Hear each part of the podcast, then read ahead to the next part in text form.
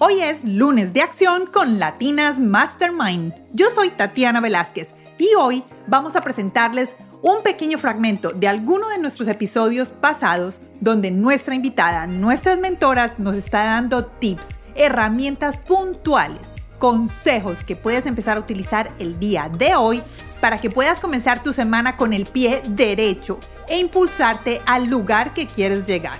Espero que disfruten este pequeño fragmento hoy en Lunes de Acción con Latinas Mastermind.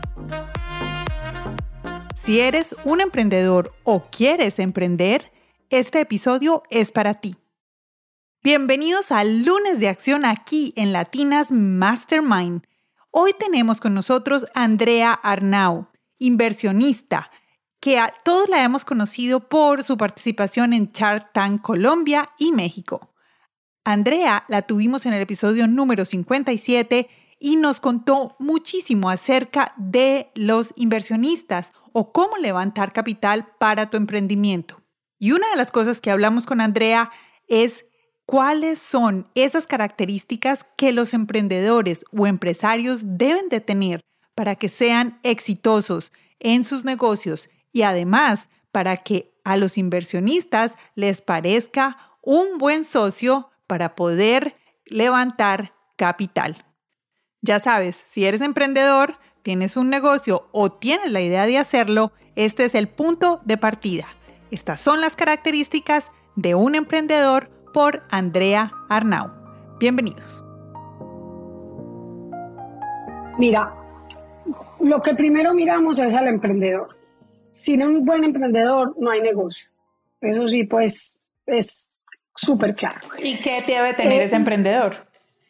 Bueno, tiene que, uno lo, tiene que tener algún tipo de conexión con, ya sea su propósito, su forma de hacer las cosas, lo que te convenció, pues, lo que te hizo entender que la persona está comprometida a largo plazo con esa idea. Eso es súper importante porque muchas veces, y por eso te decía al principio, ojalá nadie lo convenzan de emprender, ojalá que solamente emprendan los que quieran porque pues realmente esto es duro y la gente desfallece en el camino. O sea, dice, no, yo más bien me busco un empleo que me pagan y pues, y sí, yo los entiendo, pero entonces antes de pedir capital, pues háganse esa evaluación a sí mismos a ver si sí vale la pena. Entonces, primero el emprendedor, el tamaño del mercado, el mercado que haya, la relevancia del problema que están resolviendo, de la oportunidad, porque si me vienes y me dices, no, yo quiero resolver que la gente se duerma un poquito más temprano. Yo digo, pues no, realmente que se duerman a la hora que quieran.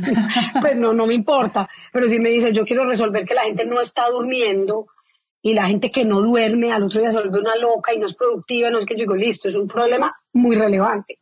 Entonces, la relevancia del problema, el modelo de negocio, tú cómo estás innovando para cobrar por ese producto sobre todo, esto estoy hablando desde mi punto de vista, porque hay gente que invierte, pues, dice, no, la rentabilidad, y si la cosa no es innovadora y está dando plata, yo invierto ya. Yo no pienso así porque yo quiero inversiones que sean más a largo plazo. Yo quiero inversiones que después vayan a tener un retorno mayor, entonces me puedo arriesgar a invertir en cosas que están más, más en un punto de experimentación, digamos, pero que se ve que tienen un potencial, que yo siento que el insight por el que ellos están haciendo ese negocio, pues es algo que me hace sentido. Es que estén en tendencia, que sea algo que esté en tendencia es muy importante para mí. Es decir, yo he invertido en tres compañías que tienen que ver con el medio ambiente y creo que es una tendencia súper clara. Creo que el consumidor va a empezar a exigir cada vez más productos que no le quiten tanto al medio ambiente como le estamos quitando, que de hecho le regresen más a la tierra que quitarle. Entonces, eso que estén en tendencia, el, para mí, que la tecnología sea un impulsador del crecimiento es súper fundamental. Yo pienso que si los emprendedores no están entendiendo cómo la tecnología los va a hacer crecer, es demasiado difícil para mí eh, invertir. Creo que hoy en día, sobre todo, si llega un emprendedor, una persona joven que no lo tiene claro, me parece muy mal emprendedor porque pues hoy en día es que la información está ahí, pues como que, que tenga ganas de aprender, que tenga ganas de dejarse asesorar, pero que al mismo tiempo tenga la fortaleza de decirme, no, eso que me estás diciendo no me parece por esto y por esto y por esto, entonces lo voy a hacer de esta manera y vas a ver que nos va a ir bien. A mí eso también me encanta. O sea, ellos son los que tienen que sacar adelante el negocio, uno les puede ayudar en unas cosas, pero en general los emprendedores son expertos en su field, en su campo, entonces tienen que tener esa firmeza. Algo que me llamó mucho la atención de tus 30 puntos era que ese emprendedor, más que ser un experto en su empresa, en la solución, tiene que ser un experto en el problema. O sea, que tiene que saber todo. Y eso me encantó que lo dijeras porque de verdad es otro punto de, de verlo. O sea, tiene, si estás solucionando el problema, volvamos al mismo problema del sueño, tienes que tener datos, estadísticas, cómo es, para qué funciona. Tienes que entender el problema mejor que nadie, porque si no lo que estás haciendo es como hacíamos antes, que hacíamos una solución y después le encontrábamos a ver quién quería comprar esa solución. Ya no, ya no, es demasiados productos en el mercado. Las, las personas tienen muchísimas opciones. Entonces, no, hay que entender el problema a profundidad, porque además eso es lo que te ayuda también a ir adaptándote. Hoy en día, con cualquier producto puedes irte adaptando a medida que vas entendiendo más cómo la gente lo usa.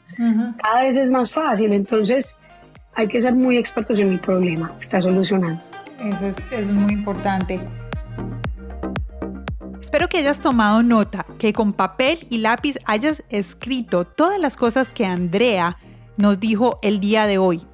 Ya sabes, puedes volver a este episodio muchas veces para que puedas recordar las cosas que ella nos dijo. Esta es mi tercera o cuarta vez donde he escuchado el episodio número 57, que es donde Andrea nos habla de todo el tema de cómo levantar capital y cuáles son los diferentes tipos de inversionistas que puedes buscar para tu compañía. Y de verdad que cada vez que la escucho aprendo muchísimo como emprendedora y empresaria que soy. Los invito a que vayan y escuchen el episodio número 57. Aquí en las notas del podcast les dejo el link para que ustedes vayan y lo escuchen. Espero que estén muy bien, que tengan una excelente semana y a los que aún no se han registrado en nuestro mastermind, vayan a nuestra página web www.latinasmastermind.com. Recuerden que el mejor regalo que nos pueden hacer y la mejor manera de apoyarnos es compartiendo este podcast con sus amigos en todas las plataformas o por mensaje de texto. Espero que tengan un excelente inicio de semana y nos escuchamos el miércoles aquí en Latinas Mastermind con la segunda parte del el podcast con Alejandra Ramírez. Ella nos contó la semana pasada cómo era la vida en una van y esta semana va a hablarnos sobre algo que es relacionado con el tema de hoy en este podcast y es sobre la economía de freelancers, lo que se conoce en el mundo como la economía geek sí se puede ser freelancer y vivir cómodamente. Los espero el miércoles con Alejandra Ramírez aquí en Latinas Mastermind. Chao.